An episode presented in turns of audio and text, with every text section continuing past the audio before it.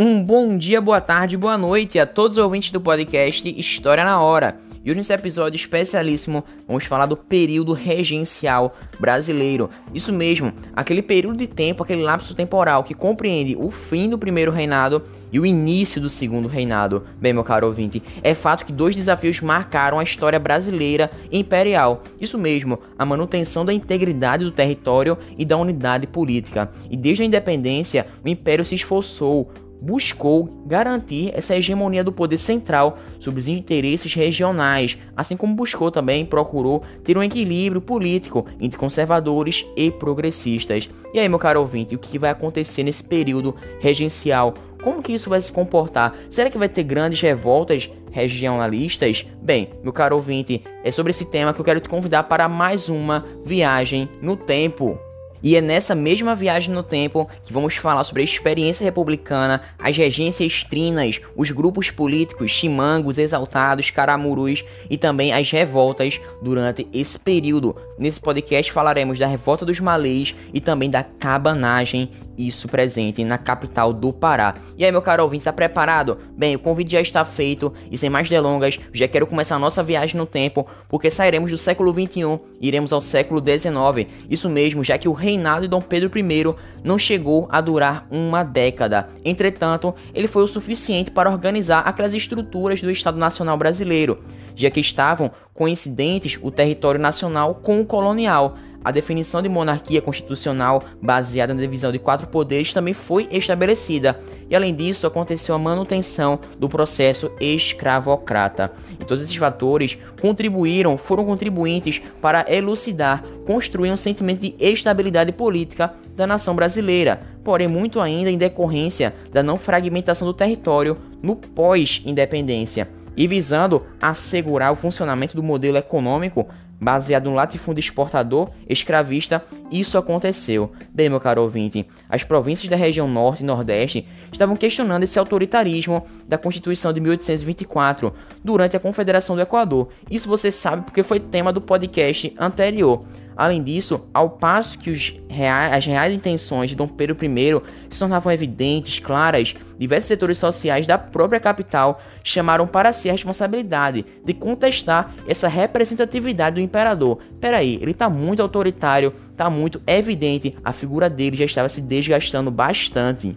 Para evitar todo esse conflito, esse tumulto, essa confusão, a elevação, o crescimento dessas tensões sociais, a corte decidiu aclamar o jovem Pedro como sendo o novo imperador do Brasil. Ele tinha apenas 5 anos e 4 meses e essa aclamação aconteceu dois dias depois da renúncia do pai, Dom Pedro I. E mesmo com aquela euforia da aclamação de um novo imperador, ainda existiam diversos projetos políticos em jogo que estavam ali na prática.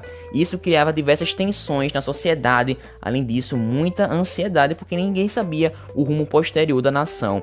E estavam prestes, assim, a defender o retorno de Dom Pedro I e também a manutenção das práticas absolutistas presentes na Constituição de 1824. E bem, por outro lado, existiam grupos partidários do novo imperador, que defendiam assim reformas liberais, de maior autonomia do poder legislativo.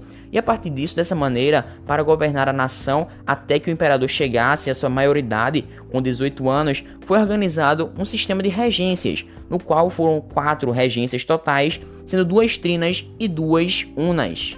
Bem, meu caro ouvinte, a primeira regência ficou conhecida como Regência Trina Provisória. Ela foi formada por três senadores: Francisco de Lima e Silva, que era um tradicional militar com forte atuação política, Nicolau Campos Vergueiro, um advogado formado em Coimbra, e José Joaquim Campos Carneiro. Ele justamente era jurista e formado também em Coimbra. E essa regência tinha o objetivo, o papel de assegurar a estabilidade durante todo aquele processo de transição. Bem, os políticos estavam alinhados à causa conservadora, predominantemente, defendendo assim a centralidade política da capital carioca sobre as outras províncias. E logo houve um arranjo, aquela articulação para estabelecer uma nova regência, a Trina permanente. Em 17 de junho de 1831, um grupo de deputados moderados que defendiam, faziam a defesa de uma maior autonomia das províncias, assumiu o comando da nação. E agora entrava um novo time no comando brasileiro, e foram eles os deputados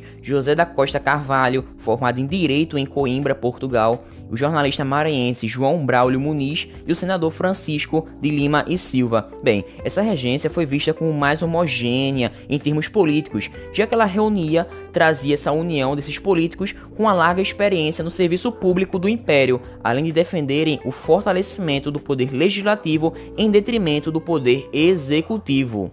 Bem, meu caro ouvinte, para contextualizar, nesse período o sistema político brasileiro era dividido, subdividido em três grandes grupos. Os caramurus, que era o nome dado aos regressistas, aqueles que defendiam a retomada das práticas absolutistas de Dom Pedro I. Os exaltados, que também eram chamados de farroupilhas, que defendiam o republicanismo federalista, e esse grupo reunia alguns abolicionistas também. E o nosso terceiro grupo são os chimangos, eles eram considerados moderados e defendiam a maior autonomia administrativa e fiscal para suas províncias, mas sem grandes alterações, mudanças na ordem social e econômica. Bem, meu caro ouvinte, vale ressaltar que a regência trina permanente colocou em prática, em jogo, aquelas medidas e decisões que interessavam aos chimangos, lembrando que eram os moderados, uma forma de poder judiciário e estabeleceu também o Tribunal do Júri, que trouxe processos para dentro do foro das províncias.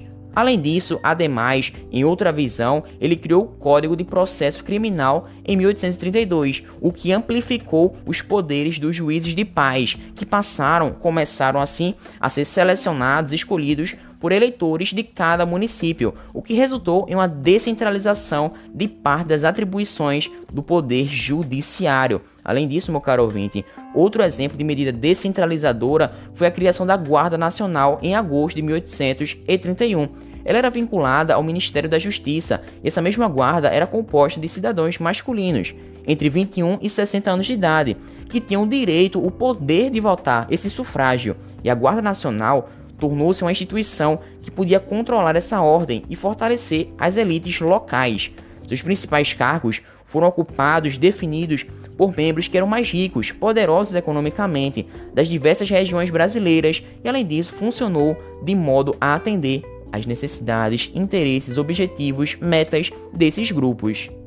E finalmente, meu caro ouvinte, podemos citar que no ano de 1834 a regência publicou o Ato Adicional, que era outra medida descentralizadora que promoveu mudanças fundamentais na organização política brasileira, além de dissolver o Conselho de Estado, instituir a regência una e criar assembleias provinciais. Tudo isso deu um fortalecimento muito grande para os grupos regionais, que começaram assim a contestar o poder da corte central. E aí, meu caro ouvinte, está preparado para essas revoltas? Bem, a primeira delas é a cabanagem de 1835, já que em janeiro deste ano um levante popular tomou conta ele tomou conta de tudo da cidade de Belém, na capital do Pará, através de saques, destruições, motins, aquela confusão toda. Esse movimento durou oito meses e se expandiu pelas margens dos rios até alcançar os estados do Piauí, Maranhão e inclusive o interior do Nordeste aquela região passou a ser um importante desenvolvimento econômico a partir justamente do período do final do século XVIII. Porém, meu caro ouvinte, a corte carioca colocava a força, ela impunha uma onerosa cobrança de impostos, além de adotar uma política repressiva contra qualquer tipo de manifestação que contestasse essa situação. Inclusive, eu ressalto o quanto era desigual o crescimento econômico, já que grande parte daquela população da região do norte vivia na miséria e em péssimas condições de vida. Inclusive, o nome cabanagem faz uma referência clara aos tipos de moradia daquele povo. E sobre as rédeas e liderança de Antônio Vinagre e Eduardo Angelim, um grupo de revoltosos tomou de maneira violenta e rápida de assalto o palácio do governador de Belém em 7 de janeiro de 1835. Inclusive Francisco Vinagre, que era irmão de Antônio, chegou a governar a província, porém foi destituído após fazer diversos acordos com o governo regencial. Bem, meu caro ouvinte, o movimento contou com a grande participação de indígenas, negros, mulatos, crioulos, forros e foi reprimido assim pela Guarda Nacional, que havia sido criada há pouco tempo, e também por mercenários contratados pelo governo. Bem, agora podemos citar a revolta dos malês que aconteceu também no mesmo ano de 1835, já que na madrugada do dia 25 de janeiro deste mesmo ano teve início uma onda de revoltas, de protestos, contestações na cidade de Salvador. nessa data era celebrado inclusive o dia de Nossa Senhora da Guia e a cidade toda ficava reunida em um único local. Os revoltosos utilizavam armas brancas, instrumentos de trabalho, porretes, também se vestiam de compridas túnicas brancas, o abadá e também vestimentas rituais utilizadas pelos adeptos do islamismo, ou seja, essa revolta tem um caráter um pouco religioso, né, de expressar a sua liberdade religiosa daqueles escravizados. Bem, vale ressaltar que naquela conjuntura, naquele contexto, a Bahia tinha cerca de 65 mil habitantes, sendo aproximadamente 40% escravizados, ou seja, é muita gente escravizada. Além disso, grande parte da população livre era composta de africanos e também de seus descendentes. E somados, meu caro ouvinte, esse grupo chegava a 78% da população, sendo que os brancos não ultrapassavam, não passavam a marca de 22%. Essa população afro-brasileira era vista, visualizada pelos brancos com grande desprezo, inferioridade e também temor. Nesse contexto, foi marcado por diversas violências da escravidão. Inclusive, a língua e os costumes iorubais se tornaram um elo cultural que aproximou diversos grupos étnicos africanos que viviam na Bahia. E outro elemento que ajudou bastante na formação dessas alianças, dessas uniões entre os grupos, foi a religião islâmica. Eles convergiam nessa religião, que era praticada por diversos africanos escravizados. Bem, essas alianças possibilitaram, colocavam em jogo uma mobilização política, objetivando contestar as relações escravistas. E naquele dia, 25 de janeiro de 1835, o levante dos malês atravessou o dia inteiro, procurando subverter a ordem local. Mas, meu caro ouvinte, ele foi severamente reprimido por tropas da Guarda Nacional, novamente a Guarda Nacional do Império Brasileiro, que estava passando por essa parte regencial. E bem, 70 manifestantes foram mortos, aproximadamente 50 foram punidos com penas de deportação, açoite, ou seja, um castigo através de partes físicas e também a morte. E essa não foi a primeira revolta de escravizados na região, inclusive aconteceu a Conjuração Baiana em 1798, e a revolta dos malês justamente marcava quase 40 anos de diversos outros levantes populares em virtude de contra esse processo escravocrata de liberdade religiosa também e de expressão da cultura africana. E em 1807 e 1814, a capital baiana já havia sido tomada por diversos negros islamizados contra a ordem escravista de suas assimetrias sociais. Mas calma, as revoltas não param por aqui, já que, como em 1816 e 1826, momentos nos quais o recôncavo baiano assistiu a levantes contra a escravidão que foram baseados em códigos identitários associados a práticas religiosas afro-brasileiras. E se você pensa que isso está somente fixo no século XVIII, século XIX, bem, você está errado, já que o problema do racismo continua persistente na sociedade brasileira contemporânea. Inclusive, nas últimas décadas, a organização do movimento negro resultou na criação de políticas afirmativas, ou seja, políticas que visam lutar contra essas desigualdades raciais e combater todo tipo de preconceito. Porém, meu caro ouvinte, é fato, precisa ser feita muita coisa, muita coisa. Além disso, é preciso mudar a nossa consciência, refletir sobre essas estruturas históricas do racismo e da desigualdade social. E é com essa função que eu termino esse podcast. Muito obrigado, meu caro ouvinte, pela sua participação. Foi essencial ter você aqui para refletirmos, ter esse senso crítico acerca da nossa realidade. E bem, no próximo podcast, que eu já te convido para outra viagem no tempo, citaremos as regências unas e, é claro, as revoltas presentes durante esse período. Bem, então desde já, muito obrigado, até uma próxima, valeu, falou!